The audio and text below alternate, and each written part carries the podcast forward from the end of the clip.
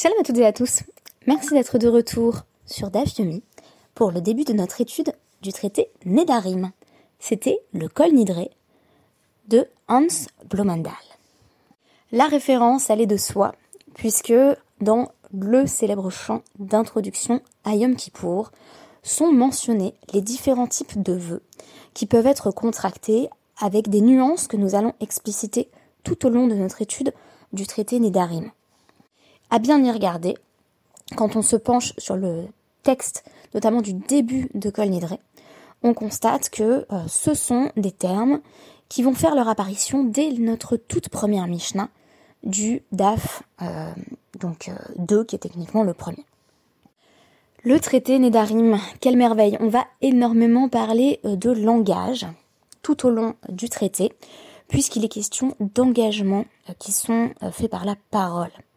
Ce qui est intéressant dans la première Mishnah, c'est qu'avant même de nous parler du fonctionnement des vœux, de nous expliquer peut-être ce qu'est un neder, on nous parle de ce qui est considéré comme des kinouillés nedarim.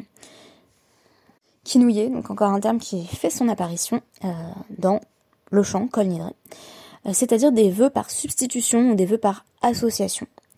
Et finalement, euh, la vision qui va émerger du traité Nedarim, c'est une certaine représentation du langage comme étant toujours plus révélateur que ce qu'il énonce littéralement. En effet, on assiste d'emblée à une sorte de déclaration sur le lapsus. Et on va affirmer à travers notre première Mishnah que le lapsus est au moins euh, aussi révélateur que l'explicite du discours. Donc quand on ne dit pas exactement ce qu'on voulait dire, qu'il y a un petit décalage, on va tout de même euh, donner au langage euh, sa pleine force de signification. Et ça va être exactement la même chose quand on a une formule incomplète, et ce sera le deuxième partie, ce sera la deuxième partie de euh, notre Mishnah. J'ai trouvé que c'était un texte parfait euh, pour ce soir parce que je, suis un peu malade. Je dois quand même enregistrer le DAF, donc j'ai aussi comme ça des, petits, des petits défauts de langage. je dis le Mishnah au lieu de la Mishnah, voilà, ce genre de choses. quoi qu'il en soit, the show must go on et il faut bien faire un podcast les soirs. Alors quand on parle de Nedarim, qu'est-ce qu'on entend désigner Il y a deux types de Nedarim. D'abord, le Neder Issour. Le Neder Issour, c'est euh, un vœu que l'on contracte lorsqu'on dit qu'on souhaite s'interdire un objet, s'interdire l'accès à un objet, s'interdire toute anat, tout profit qu'on pourrait tirer de cet objet, et c'est ça qui va être le sujet principal du traité Nedarim. De l'autre côté, on pourrait euh, mentionner le Neder Egdesh, euh, qui sera plutôt traité d'ailleurs dans, le traité euh, euh, consacré véritablement au, culte euh, du Beth Amikdash, donc dans le temple. Et là, il s'agit d'un éder que l'on effectue lorsqu'on désigne donc quelque chose en disant c'est Ekdesh Bedekabaït, donc c'est dédié, consacré à l'entretien du temple, ou alors un animal qui va être sacrifié sur l'autel peut être également désigné par un neder. C'est pas exactement de cela qui sera question, donc on se concentre sur le neder Issour. Si on prend donc notre euh, toute première Mishnah, on nous dit Kol kinouye nedarim kenedarim. Tous les substituts de vœux sont comme des vœux. Je vais expliquer dans un instant ce sont les substituts de vœux. Commençons par repréciser que le vœu lui-même, donc je disais il y a un instant, consiste à s'interdire euh, l'accès à un objet, ou à interdire à d'autres d'ailleurs, euh, l'accès à un objet en disant que c'est kehekdesh. C'est comme si c'était sanctifié. Donc on peut dire en quelque sorte que le euh, Neder Issour est une sorte d'extension euh, du Neder Ekdesh. Donc le Neder Ekdesh consiste à littéralement sanctifier quelque chose. Par exemple, je vais euh, dans mon champ, je, prends une vache et je dis, voilà, je vais en faire un korban. Ça, c'est le premier type de Neder. Mais je peux aussi dire, cette vache est pour moi comme si elle était Ekdesh. Donc c'est pas du tout que je vais la consacrer au temple, mais c'est que je n'ai plus le droit d'en tirer le moindre bénéfice. Donc je me suis interdit l'accès à cette vache. Fait étonnant, la Gemara va nous parler des substituts de Nedarim avant de nous parler du vœu lui-même, avant de nous définir qu'est-ce qu'un vœu. Comme si le langage était peut-être encore plus révélateur quand il ne dit pas exactement ce qu'il veut dire, ou plutôt quand il dit plus que ce qu'il a l'air de dire, puisque les substituts de vœux sont en réalité comme des vœux. C'est-à-dire les petits défauts de langage, les petits lapsus euh, qui vont émerger lorsqu'on essaye de contracter un vœu, ont pour signification le vœu lui-même. Le commentaire qui apparaît au nom de Rachi, va nous donner un certain mode d'emploi du Neder de manière générale, comme pour pallier ce manque, en fait, comme pour nous rappeler d'ailleurs qu'est-ce qu'un Neder. Notons au passage que euh, il est peu vraisemblable que ce Rashi ait été écrit par Rashi. Donc en général, on a plutôt tendance à suivre le commentaire du Ran sur le traité euh, Nedarim. Donc je ferai allusion euh, tantôt au pseudo-Rashi, tantôt au Ran selon le contexte. Donc maintenant, pseudo-Rashi, on nous dit euh, pourquoi déjà, c'est peut-être la réponse à la question primordiale, pourquoi est-ce qu'on nous parle des kinouye Nedarim avant de nous parler des Nedarim, pourquoi on nous parle des substituts de vœux avant de nous parler des vœux, des Ikar Neder, Tirtif Batora, parce que peut-être l'essentiel du Neder, bah, c'est déjà écrit dans la Torah, et c'est le passage qui euh, commence dans Bamidbar, Nemed Gimel, Ish qui est Neder, quand une personne voudra faire un vœu, et on a ensuite un mode d'emploi du vœu. Donc on pourrait dire, la Mishnah ne nous a pas expliqué ce qu'est un Neder, parce que la Torah l'a déjà fait. Donc, précision toutefois dans le pseudo-rachi, Damar Korban chez Ani Orelar, au Korban chez Ani Nenelar.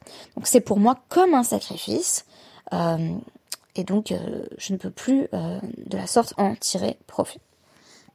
Que sont les substitutions? En réalité, il faut attendre la deuxième Mishnah du chapitre pour vraiment comprendre cette idée de, de, de kinouiller, nedarim, kinouim. Euh, donc c'est lié au fait que euh, quand une personne dit que ceci devienne pour moi comme un korban, comme un sacrifice, c'est le neder lui-même. Mais si on dit des termes qui sont euh, phonétiquement proches, comme konam, ou konar, ou konas, au lieu de dire korban, ça envie de dire ma langue a fourché, j'ai dit konam, konar, konas, ça compte quand même. donc ici, c'est en quelque sorte je sais pas si c'est l'inverse d'un lapsus ou si c'est dans la prolongation de ce qu'on pourrait appeler un lapsus. Euh, le lapsus, c'est quand on prononce mal, mais que euh, on se dit ah c'est pas ce que je voulais dire et en fait c'est révélateur. Là c'est pas exactement ça. C'est on sait très bien qu'on voulait dire corban euh, et on dit un mot qui ressemble et on nous dit bah on, voit ce que tu as voulu dire donc on va te le compter en tout cas comme un korban. Et donc le terme kinouye est ensuite sous-entendu pour la suite de la Mishnah. Kinouye charamim ke charamim. Donc des on va dire des désignations pour l'instant. Euh, c'est pas du tout des excommunications, hein, mais c'est haramim, donc euh, on, essaiera de déterminer exactement de quoi il s'agit, mais c'est considéré comme des euh, désignations. Je vote qui je vote, les substituts de serment sont comme des serments, euh, ve Nézirut, et les substituts de euh, vœux de Néziréa sont également considérés comme un vœu de, de. Euh, donc qu'est-ce que ça donne? Bah, Par exemple, si quelqu'un dit euh, ce, cet objet est devenu cherer pour moi, au lieu de dire cherem, de nouveau ma langue a fourché, ou encore je fais la chevuta, au lieu de dire je fais la chevoua, euh, ben ça marche quand même. Et enfin, si une personne dit je veux devenir nazik au lieu de nazir, eh bien là encore, euh, c'est tout à fait effectif. je dirais un mot sur la différence entre neder et je vois en anticipant un tout petit peu sur euh, les DAPIM 16 et 25, j'aurai l'occasion de préciser. Euh, techniquement, euh, Neder et je vois ces deux formes de... Alors, l'un traduit par vœu, le second par serment. c'est quand même l'idée de s'interdire l'accès à quelque chose. Mais il y a une distinction sur laquelle j'aurai l'occasion de revenir entre Reftsa et Gavra. Reftsa c'est la chose, Gavra c'est la personne. C'est une distinction qui apparaît déjà dans la Gemara mais qui est notamment reprise par, par le Rav de Brisk et qui met en avant le fait que le Neder s'applique véritablement à l'objet Tandis que là, je vois, c'est s'interdire quelque chose à soi-même. Vous me direz, dans la plupart des cas, ça revient à peu près au même. Parce que si je m'interdis une boîte de chocolat, que je sois dans la logique du Neder ou de la joie, finalement, je pourrais pas manger mes chocolats.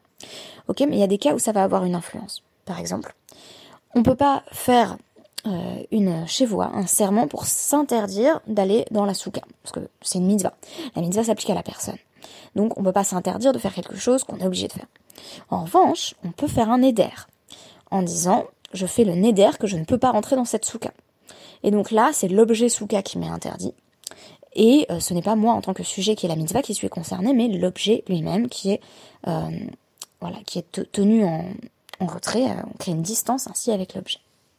Les haramim vont rentrer dans la même catégorie que les nedarim, c'est-à-dire que c'est une manière de s'interdire l'objet, et j'en dirai plus quand on détaillera les haramim. Ce qui est intéressant juste sur la méthodologie de, de la Gemara, c'est que la Gemara va d'abord poser des concepts, euh, et puis ensuite les expliciter.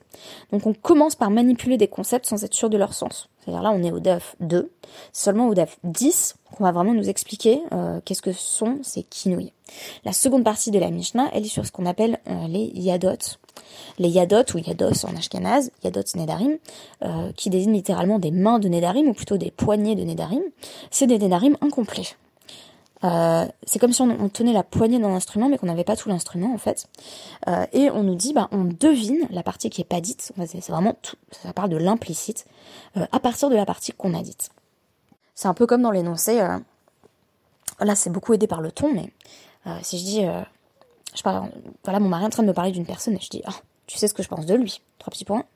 J'ai rien besoin de dire. Euh, ma déclaration est incomplète, mais on voit très bien où je veux en venir. Bah, c'est peut-être un peu comme ça que fonctionne euh, le euh, Yad Nedarim. Donc, ou le Yad Neder. Alors, c'est quoi le principe du, du manque? C'est que on n'a pas dit Kehegdesh on a dit euh, cet objet m'est interdit, mais on n'a pas précisé euh, que c'est comme un objet euh, sanctifié, mais on comprend très bien où la personne va en venir. Donc le reste de la Mishnah va nous donner comme ça des exemples. Aomer et Chavero, donc quelqu'un qui dit Mudrani Mimar, je suis, voilà, j'ai un vœu qui me sépare de toi, ou Moufreshani Mimar, je suis séparé de toi, euh, donc ou euh, Mero Mimar, je suis à distance de toi, je suis éloigné de toi. Euh, donc Shani Ochelar, tout ce que je mange qui est à toi, Shani Toemlar, tout ce que je goûte qui t'appartient, sous-entendu m'est interdit à partir de maintenant, sourd. C'est-à-dire que ça fonctionne même si j'ai dit que la moitié de la phrase en fait. Même si j'ai pas précisé que c'était interdit, ça devient interdit parce que je l'ai pensé. Conclusion, chaque substitut de Neder est un Neder, euh, et cela vaut aussi pour les, autres formes de, vœux que l'on peut contracter. Euh, donc, quand on dit quelque chose mais qu'on le dit mal, euh, la parole a tout de même son poids. La parole est investie de sa signification de départ. Et quand on émet un énoncé incomplet, celui-ci est également considéré comme investi d'un sens plein et entier. Ce qui est intéressant, c'est que du coup, on a l'impression qu'en matière de langage, rien n'est arbitraire et que c'est précisément ça que la Mishnah vient nous apprendre. Et du coup, ce qui est intéressant, c'est que la Gemara là-dessus, dans le Hamoud vient nous dire si il y a bien quelque chose d'arbitraire dans le langage, et c'est l'ordre de la Mishnah. En fait, ça va être une des questions principales dans la Gemara, c'est pourquoi la Mishnah commence par nous parler euh, de l'idée de Neder, en nous disant, au fait, euh, bah, même un Neder, ça marche. Et puis ensuite, tout à coup, sans présentation euh, de ce que euh, j'appelais les yadot, euh, c'est Nedarim incomplet, on nous donne des exemples de Nedarim incomplets. Donc la Gemara va nous dire, au fait, la Mishnah, elle est un petit peu incomplète, comme le Yad Neder d'ailleurs, ironiquement. Elle oublie de nous présenter les, les Yadot, elle oublie de nous dire, chaque Yad de Neder est comme un Neder complet. et donc, la question que va poser la Mishnah, enfin la question que va poser la Gemara sur la Mishnah, c'est au fait pourquoi est-ce que euh, on nous parle euh, du deuxième sujet au, lieu de commencer euh, par détailler le premier. Donc on nous parle d'abord des substituts Nédarim et ensuite des Nédarim incomplets et on va ensuite nous détailler les Nédarim incomplets. Et donc la Gemara dans le Hamoudbet va analyser différentes Mishnayot où il y a comme ça deux sujets successifs et où on parle soit d'abord du premier, soit d'abord du second. Conclusion euh, de la Gemara, d'ailleurs assez surprenante, c'est en fait l'ordre dans la Mishnah c'est arbitraire. C'est vraiment un, ordre quasi associatif. Euh, voilà, on se croirait dans, l'écriture automatique. Hein, euh, dans, la poésie d'André Breton, c'est une autre référence que j'aurais pu citer, ça fonctionne par pure association. Ah d'ailleurs, ce sujet-là me fait penser à tel autre sujet, bah donc du coup je vais développer le deuxième sujet auquel je viens de penser. Et euh, la, méthode euh, est en fait euh, bah, laissée au moins partiellement au hasard, c'est-à-dire qu'on n'a pas un exposé systématique des sujets dans l'ordre dans lesquels ils ont été présentés, mais on peut pas non plus généraliser en disant que la Mishnah va toujours s'attaquer en premier au deuxième sujet. Donc c'est pour ça qu'on a l'impression d'une Mishnah qui met en avant dans sa structure les, les, failles du langage qu'elle évoque dans sa thématique. Sauf que dans la Mishnah, on nous dit toutes les failles sont signifiantes. Et que dans la Gemara, on nous dit bah parfois c'est juste l'ordre qui est comme ça. Et on n'est pas obligé de chercher à chaque fois une surdétermination du sens sur chaque énoncé. Donc j'ai l'impression que entre la Mishnah et la Gemara, on va trouver un certain équilibre euh, dans euh, une sorte de propédeutique d'interprétation du langage, on va dire presque, si on voulait être très pédant, une propédeutique d'une herméneutique. Donc comment apprendre à décoder le, langage tel qu'il est énoncé. Dans la Mishnah, on nous dit bah, tout a un sens, et dans la Gemara, on nous dit Sauf que parfois, ben, dans, l'ordre, dans la manière dont on présente les choses, eh ben, tout n'est pas forcément surdéterminé. Je trouvais que c'était euh, une introduction très intéressante à un traité qui va largement être consacré à euh, justement ces questions euh, de langage, de pouvoir de la parole et de détermination par les énoncés que l'on prononce. Merci beaucoup et à demain.